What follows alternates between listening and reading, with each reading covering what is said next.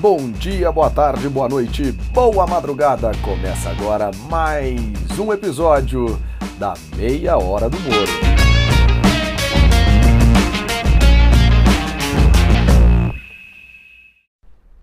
Começando mais um podcast do Viajaria e hoje a gente vai relembrar uma cidade que foi muito divertida na nossa viagem, que é Bagan, em Myanmar. Verdade, Mari. Bagan foi um lugar muito bacana, especialmente porque foi um dos momentos na viagem que a gente esteve com mais gente, né? Parecia uma viagem entre amigos. Vamos lá, gente. Bagan. Começa agora o nosso Momento Viajaria aquele momento para viajar sem sair do seu podcast. E hoje, além de conversarmos com o convidado, que hoje é a Mariana Favareto, nossa parceira de viagem sobre Bagan, temos a estreia do novo quadro, né, Mari? A História da Foto. Hoje eu convidei meu amigo Judson, que já esteve aqui com a gente no podcast, para contar a história da tal foto que ele tirou lá em Tóquio, né? Mas isso vai vir depois do papo com a Mari. Falemos de Bagan. Pois é, João, Bagan é uma cidade muito interessante. Ela é pequena até, né? É muito rudimentar, assim, poucas ruas têm asfalto, por exemplo, no centrinho ali dela é, as ruazinhas são de terra, por exemplo, mas ela vale a visita porque é a maior concentração de templos budistas e todos, né, a maioria, na verdade, em ruínas do mundo. Então, torna aquele local, né, esse sítio muito interessante. Foi um lugar que a gente gostou muito de de explorar mesmo. Esses templos são dos séculos 11 e 12 e eles foram construídos, até onde eu me lembro, que contaram pra gente lá, né? É, foi o seguinte: cada família queria fazer o seu templo e acabou virando uma competição entre as famílias. Então, cada um fazia o seu templo ali. E isso fez com que exist, existam centenas de templos numa é. mesma região. A maioria deles é, são pequenos, né, muito simples, mas eles também são muito importantes do ponto de vista religioso mesmo para a população da cidade.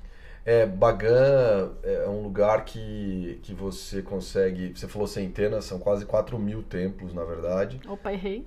Não, centenas, vai várias centenas. E, e na realidade, quando você pensa em templos na Ásia, templos budistas especialmente, você pensa em Angkor Wat no Camboja, você pensa no Borobudur, que a gente falou semana há duas semanas aqui lá em Yogyakarta, e você pensa em Bagan, que é em Myanmar, que é um país que ficou fechado, ficou muito difícil o acesso é, para turistas estrangeiros até recentemente, até meados dos anos 90. Então se torna um lugar muito diferente, né? Muito é, que ainda não tem tem, claro, bastante turismo, né, Mari? Mas não tem tanto daquele turismo excessivo que a gente acompanha, que a gente conseguiu verificar em outros lugares da Ásia. É, é verdade. Bagan, a gente em Bagan, né, a gente viu muito turista, praticamente só turistas. Mas dá para perceber que a infraestrutura de turismo deles ainda é, é rudimentar, assim, eles ainda estão no início desse processo, né, de profissionalização, de, enfim, de oferecer mais conforto, por exemplo. Eles estão caminhando nessa direção, mas dá para perceber que eles ainda estão no início, comparado Claro, ali é o que existe no, no restante da Ásia, né? Tailândia, é, Vietnã, Camboja. E isso acho que é algo que nos impressionou bastante. De fato, era um lugar é, super visitado, é isso que você falou. A gente só via turista, mas só tinha, por exemplo, um fornecedor de motinha elétrica na cidadezinha, né? No centrinho ali de Bagan só tinha um fornecedor de motinha elétrica. Pô, se a gente acompanhasse outros lugares, cada hotel, cada buraco ia ter suas 5, 6 motinhas elétricas para é, alugar para as pessoas, né? Então, assim, ainda é um lugar que o, que o, crescimento turístico vai, assim, vai vir brutal ali. É, Mianmar, na verdade, é um país que ainda está... Mianmar é antiga Birmânia, foi colônia inglesa, é um país que ainda está enfrentando alguns problemas do ponto de vista é, de fechamentos e afins, com toda aquela questão dos Rohingya, mais na parte oeste do país, Rohingya. E aliás, é, essa zona, né, essa área é fechada. Hoje em dia nenhum estrangeiro pode acessar, não pode entrar, não é, existem barreiras policiais e até dizem barreiras de milícias que controlam essa região. Para quem não se lembra, os Rohingyas são aquela etnia que é desconsiderada pelo povo de Myanmar como cidadãos.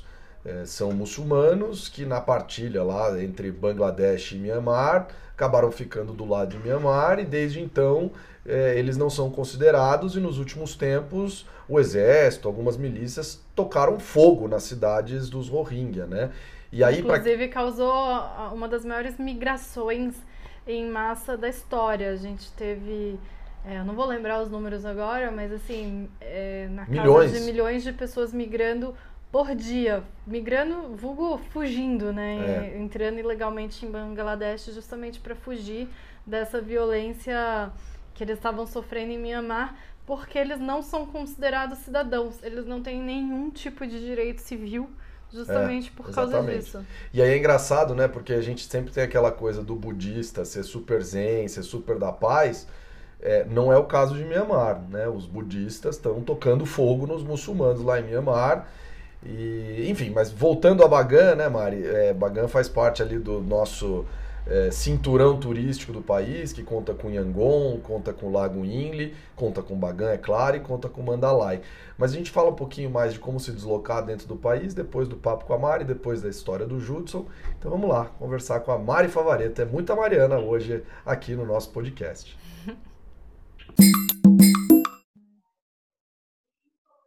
Hoje no nosso podcast, Mari, a gente conversa com a outra Mari, a Mariana Favareto, Hoje ela vive na Austrália, ela é cidadã italiana também, mas é mais do que italiana, ela é cidadã lá de Mogi Guaçu, no interior de São Paulo. Só que como esse mundo é muito grande, dá muitas voltas, né, Mari? Onde nós a conhecemos? A gente conheceu ela em Mianmar. Em Mianmar, em Yangon, Mianmar. Isso. Estava ali no hostel, arrumando nossas coisas. Falando português. Falando português. De repente, pai, vocês são brasileiros? obrigado por estar aqui com a gente hoje. É, é sempre um prazer enorme falar contigo. E falar especialmente do lugar que a gente teve junto é ainda mais especial. Obrigado. Gente, delícia estar aqui com vocês, prazer imenso e muito bom lembrar desses momentos aí. Vocês achando que vocês estavam tranquilos lá falando português e eu cheguei lá e invadi o viajaria. É, é, gente... Mas foi bom, foi uma boa invasão. Foi ótimo, foi fantástico. Foi a gente ótimo. se conheceu em Yangon e tocou. A, a, verdade, né, Mara, que a gente tocou viagem pelo Myanmar inteiro juntos. A gente passou é, ali... até a Tailândia. Até a Tailândia, sim, é até a Tailândia. Então a gente passou ali umas duas, quase três semanas juntos. É, e a exemplo de todos os momentos da viagem que a gente tinha que falar tchau, foi esse talvez tenha sido mais difícil, porque ali de fato a gente ficou muito junto, né? A gente sim, ficou, sim. ficou quando você está longe de, da sua família de verdade, a, a, sua família da estrada se torna uma família real. Assim. Nossa, assim. sim. E é, foi muito legal. De, desculpa, mas é o que a gente sempre fala tipo de reality show que as pessoas têm aquela intensidade é. e tal. Acontece, é real. É real. a gente ficou muito próximo em pouco tempo e foi é. muito legal. E aí a gente quer é. falar desse lugar tão especial, tão mágico lá em Myanmar, que é Bagan. É, esse lugar de 4 mil templos, né? Que, que a gente até tentou andar de balão, né, Mari? Mas não deu.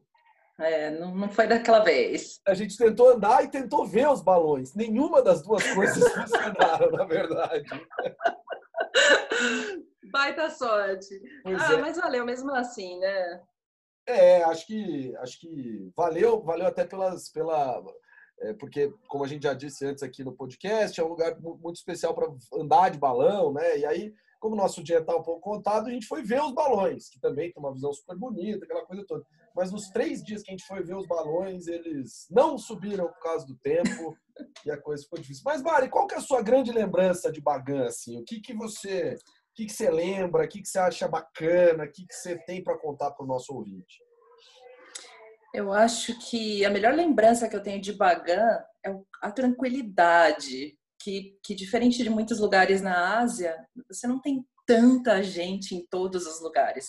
Como são muitos templos, você acaba se perdendo por ali, pelos caminhos e tudo mais. Essa, para mim, foi a grande diversão da, da viagem, porque você não tem que fazer fila para entrar em lugar nenhum, você não tem uma quantidade enorme de turistas e, e gente para desviar, para tirar foto e tudo mais. Então eu acho que a melhor coisa foi realmente essa, se perder pelas estradas de Bagan, é, achar os templos, é, não ter tanta gente, ficar bem tranquila, comer poeira da motinha dos e até isso, né? Até é. isso, pilotar as, as motinhas de Bagan foi uma delícia, foi uma diversão. Isso é o que eu mais lembro também. Assim, eu acho que para mim a melhor memória de Bagan também é essa. Todo mundo, grupinho ali, cada um na sua motinha. É tentando descobrir os caminhos e de repente, Ih, ferrou, erramos, estamos perdidos. Não, enquanto a gente estava perdido, gente, estava tudo bem. O duro é quando a bateria da motinha acabou. Lembra que a minha um dia acabou ah, a bateria? É verdade. Devagar, teve que empurrar a motinha, aquela coisa toda. Porque assim, lá as motinhas são elétricas, elas é são menores e tal. Então elas são fáceis de pilotar e cada uma tinha a sua. Mas por ser elétrica, tinha um tempo de uma uso autonomia. ali, uma autonomia, né? É. E um dia do João, lá pelas tantas, no meio de uma estrada, foi diminuindo, foi diminuindo, de repente estava só ele a 10 quilômetros por hora. A gente tentou, Mari, lembra disso? A gente tentou um empurrar a moto do outro. A, a menina que morava na Índia, como é que ela chamava? Camila. Camila. Ela falou assim: ah, na Índia é. a galera empurra com o pé. A gente tentou de tudo. Mas chegamos, deu tudo certo, deu para chegar. Deu tudo certo, deu, deu tudo certo. Mari, você lembra da história da pizza que a gente deu para a moça lá, que a gente foi comer Eu com a lembro. moça? Lembro com muito carinho, lembro com muito carinho. Foi muito legal ter esse contato com os locais ali e um contato mais, acho que talvez até puro, de certa forma, que eu acho que eu não, talvez vocês tenham tido essa sensação também. É, as pessoas lá eram mais fechadas, apesar de serem é, tratarem muito bem os turistas e tudo mais, como em muitos lugares da Ásia. É, são pessoas mais fechadas, que não se comunicam tanto e tudo mais. E a gente teve a sorte de encontrar aquela garota no, em um dos templos, que a gente começou a conversar, ela falava inglês maravilhoso, né? E, e, enfim, a gente teve a oportunidade de conhecer um pouquinho da família dela. E, Verdade. E da história a, a, dela. Até, até para contar história, a história dela. era isso. Ela tinha 12 anos, falava inglês, estava vendendo alguma coisinha ali num templo para o pôr do sol e lá pelas tantas a gente fez umas perguntas para ela e ela disse que nunca tinha comido uma pizza. Verdade ou mentira? Pouco importa, na verdade. Acho que o que importa é que a gente levou ela para comer pizza. É. Eu, a Mari, a outra Mari, o, o, o Rossemi, aliás, um abraço para ele que está lá em Barcelona. É, já está saindo de casa, lá já pode sair de casa. É. O Pepe, que era o grande amigo dele, e mais outras pessoas, né, Maria? E a gente foi para uma pizzaria com ela e ela foi super. Ela adorou, ela achou super bacana. E esse contato com os locais é verdade. Bagan nos permitiu o que em outros lugares talvez nem tanto, né, Maria? Acho que acho que cabe muito isso que você disse. Bagan é um lugar, apesar de muito turístico, é, que como você se perde, você não tem tanto aquela coisa do até de um assédio, né, das pessoas virem te vender, te oferecer coisas, etc. Então você consegue conversar com as pessoas. Foi o que a gente fez. A, a, a menina veio vender pra gente, é verdade. Mas ela estava super aberta para conversar, tanto que a gente foi comer pizza depois. É. E acho que a situação até, se eu não estou muito enganada, foi um irmão mais novo, que era bem, bem novinho, sei lá, devia ter menos de 10 anos, que estava vendendo uns postais.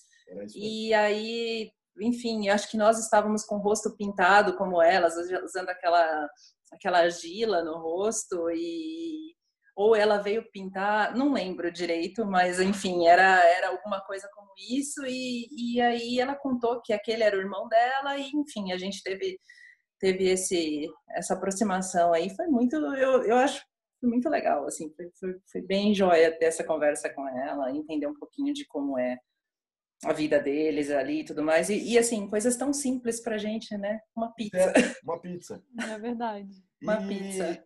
E Mari, para lembrar de Bagan também, a gente tem que lembrar que a gente tomou um tombo na chegada, né? Que a gente pegou um táxi na hora que o ônibus chegou com a gente lá, e aí o táxi foi levar a gente embora e ninguém avisou a gente que a gente tinha que pagar um tantão do Parque Nacional, mais do táxi, mais do não sei o que lá. Verdade. Mas a Mari, que é a Mari lá de Mogi Guaçu, da Austrália, a outra Mari também é uma pessoa muito tranquila. Mas as duas naquele dia foram muito tranquilas comigo, porque eu tava realmente puto com o cara. Eu não queria pagar, eu não queria nada. Foi um trabalho para as duas Mares acalmarem o João. São seis da manhã, João. Seis da manhã num país aleatório chamado Myanmar. Vamos pagar. São tipo 10 dólares. Paciência, perdeu, mas vamos pagar.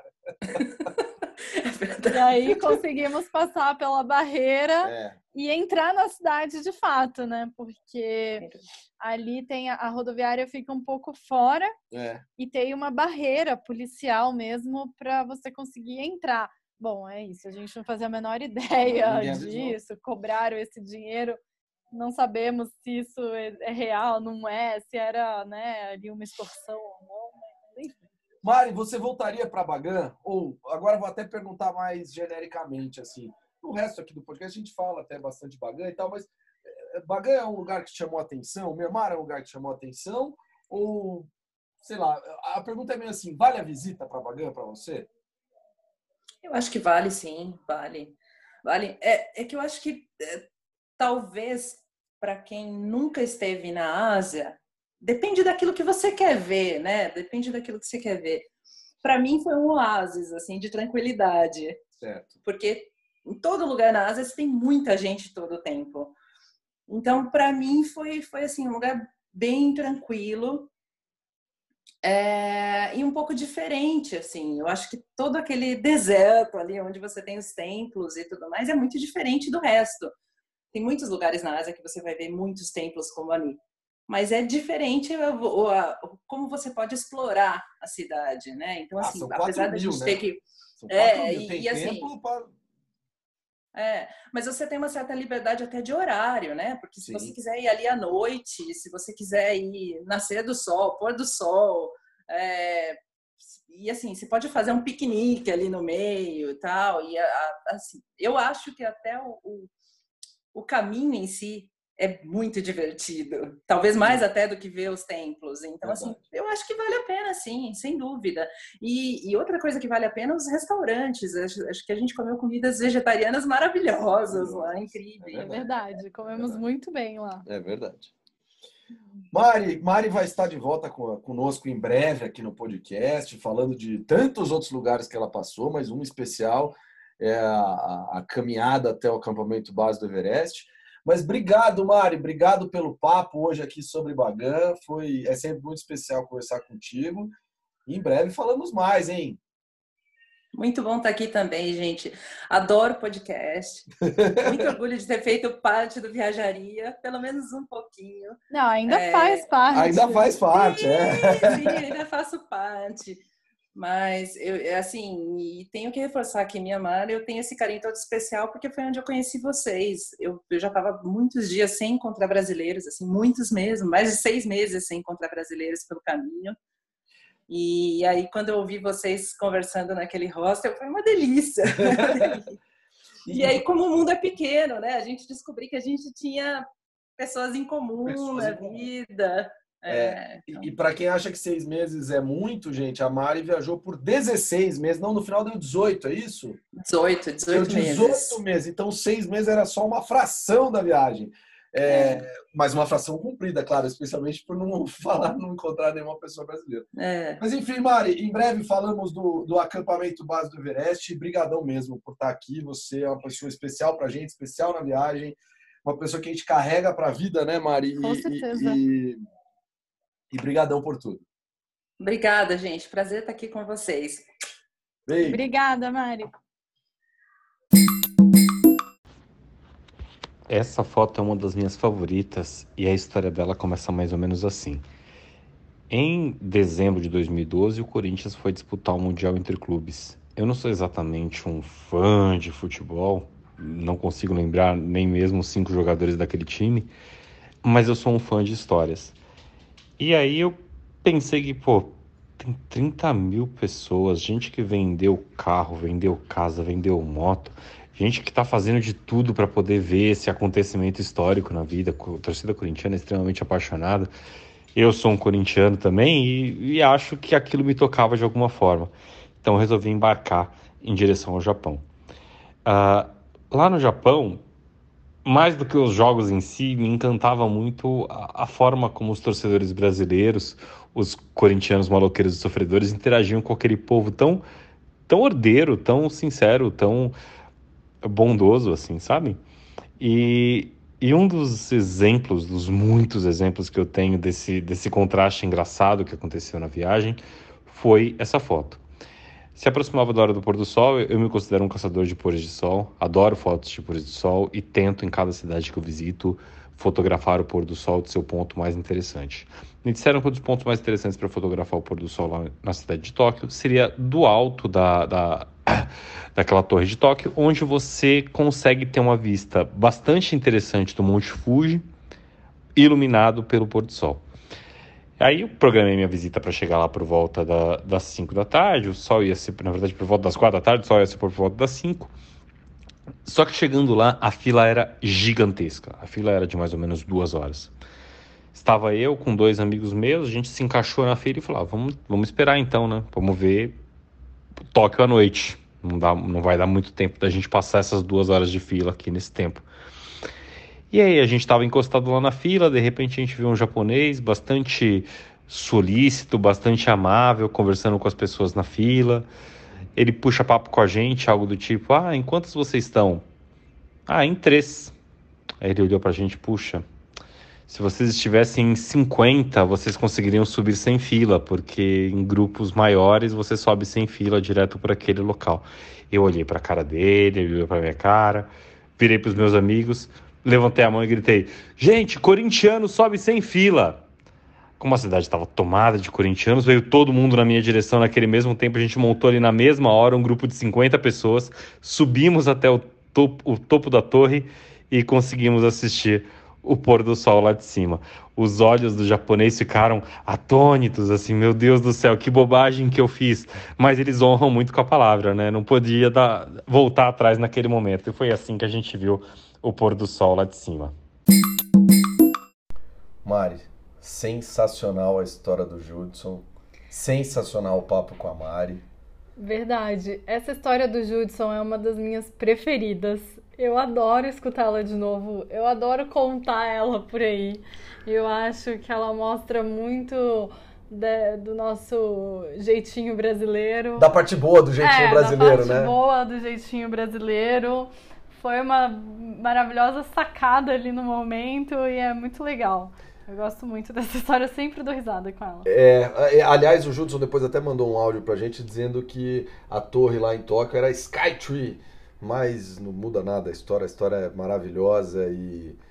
e enfim, a, a, foto tá no Instagram do Viajaria, a gente vai colocar lá no Stories, é, naqueles marcadinhos do Stories junto com o Instagram do Judson para dizer a história da foto. Então ela vai ficar lá, é muito bonita essa foto, inclusive, para quem puder checar lá no nosso Instagram. E, e com a Mari o papo foi maravilhoso também, né? Foi.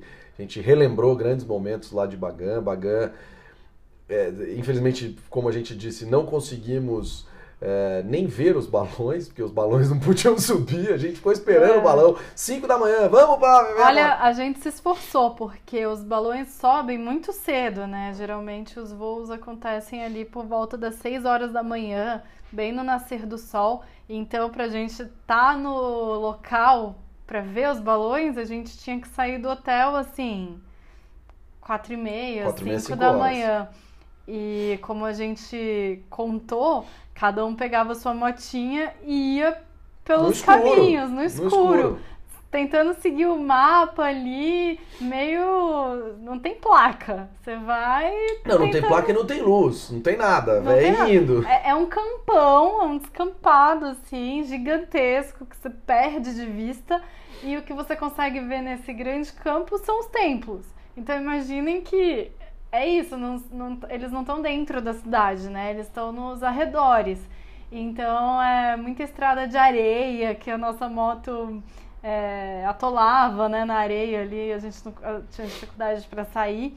E já era uma aventura por si só conseguir chegar no templo que a gente queria ficar, né, para assistir esses balões.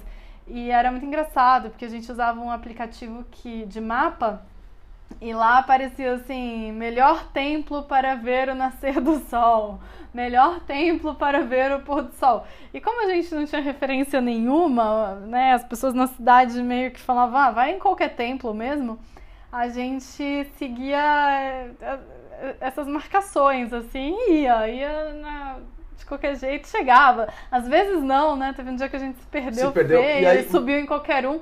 E lembrem, são ruínas. É isso, a, a parte da aventura vem aí também, são ruínas. Não tem uma escadinha bonitinha pra subir no templo. E em Exato. tese tem que entrar descalço ainda, pela tradição budista, Isso, aquela coisa pela toda. tradição, você não pode nunca entrar em um templo com calçado, porque ele traz as impurezas. Então, além disso, eu que sou muito cagona com esse tipo de coisa, eu tirava e entrava descalço. Então, é aquele medo de você pisar num caco de vidro ou pisar, sei lá, em alguma coisa bizarra, num bicho e tal, mas eu ia, eu sempre ia descalça porque eu tinha muito medo de, sei lá, ser punida pelos deuses. Então eu. É, é verdade, a aventura saía da motinho no escuro, depois de subir no templo no escuro, e a galera gostava de subir mais no alto ainda, ah, vamos ver o sol e tal, aquela coisa toda, enfim. É, e subir no templo que a gente tá falando é meio que ir para uns terraços que eles tinham, justamente para ficar num nível acima e poder ver. é, Quando os balões quando aparecessem. Os balões aparecessem, né? Não vê-los do chão mesmo, mas ver um pouco mais do alto. Mas, infelizmente, o tempo estava muito ruim, a gente não conseguiu. Muito ruim para os balões, porque os dias estavam lindos. É a gente aproveitou bastante. Mas os ventos estavam fortes e tal, enfim. Eles não voaram, a gente não viu. Até o dia que a gente desencanou de fazer essa missão de madrugada. Pois é, pois é. E tudo bem. Bom, gente, Bagan, como eu disse, é um lugar que fica mais ou menos na região central de Mianmar, é acessível tanto de Yangon, que é a maior cidade, como de Mandalay, que é a maior cidade do norte. Você pode acessar Bagan de ônibus ou de trem, tanto de Yangon como de Mandalay, ou de barco a partir de Mandalay, e tem ainda um aeroporto bem pequenininho lá em Bagan, mas que você pode utilizar caso você queira ir apenas para Bagan. Se eu não me engano, minha amiga Luciana Satter e seu marido Renato fizeram isso e pousaram em Bagan. Eu vou, vou descobrir isso, gente, e aviso no próximo podcast qual foi o, o método que eles usaram, porque eles inclusive andaram de balão. Eles foram para lá duas semanas depois da gente e conseguiram andar de balão. Que É, bom pra que eles. bom pra eles. Porque a gente tava na nossa viagem, né, um ano sabático e tal, tudo bem, não dá certo. É verdade. Imagina você sair do Brasil com, né, atravessar o mundo com essa missão e chegar lá e não dar certo. Na sua lua de Então, mel ainda, que é, é. curto, tal, o, o trajeto, o espaço, então, enfim. Fico feliz que deu certo pra eles. É, aquela partezinha do serviço, gente. Mianmar é um país que precisa de visto para brasileiros, mas os vistos podem ser tirados online, custaram 50 dólares para cada um, isso em 2017. É, a moeda de Mianmar é o Kyat, e aproximadamente 1.400 equivalem a um dólar, e é um país barato, a verdade é essa. É, o que mais, Mari, a gente pode falar de Mianmar? Acho que é meio isso, né? Que você precisa. Ah, bom, é aquilo, né? Para todos os tempos você precisa de um certo respeito. Não sei se vocês estão ouvindo os cachorros, mas no final da tarde aqui em casa, todo dia no final da tarde, parece que tem um, uma festa dos cachorros aqui. Vai pro podcast, não tem problema, vai pro podcast. É, e, enfim, é isso. Você precisa muito daquela questão do respeito nos tempos. Então, não apenas você tem que ir descalço, como você tem que cobrir um pouco os seus ombros, um pouco as suas pernas. Isso é comum a todos os templos budistas na Ásia, não diferente em Bagan. Ali em Bagan tem uma, só uma questão que nesses templos que a gente falou bastante, que são as ruínas, não tem ninguém para controlar. Você faz se você quiser, enfim. Eu já falei, né, que eu tenho medo, então eu fazia certinho. Não tanto com essa questão dos ombros e tal, eu, isso nem tanto, mas a parte do sapato sim. Mas já nos templos maiores, que tem uma administração, que tem. que cobra ingresso, por exemplo, porque tem dois templos grandes que são usados ah, hoje em dia, né? As pessoas vão até eles para rezar de fato. É, ali sim é- existe um controle, então tem que ter sempre um pano na bolsa para se cobrir, ou já sair de camiseta com mangas mais longas, de calça e tal, para não ter problema e ser barrado. É isso. Acho que vamos ficando por aqui nessa semana, Mari. Semana que vem falaremos de um país inteiro. um país de 5 milhões de habitantes, também no sudeste da Ásia, muito quente, super desenvolvido, chamado Singapura. A produção e locução aqui é da Mariana Halbert e do João Moro, como vocês já, se, já sabem. Você pode nos acessar no Instagram, arroba viajaria, e lá também pedir informações, dicas, sugestões, roteiros. É, os áudios, as vinhetinhas são do Thiago Matos, o nosso logo é do Fernando Macedo, Homem Grito, o site que está voltando é do Felipe Rodrigues e vamos ficando por aqui.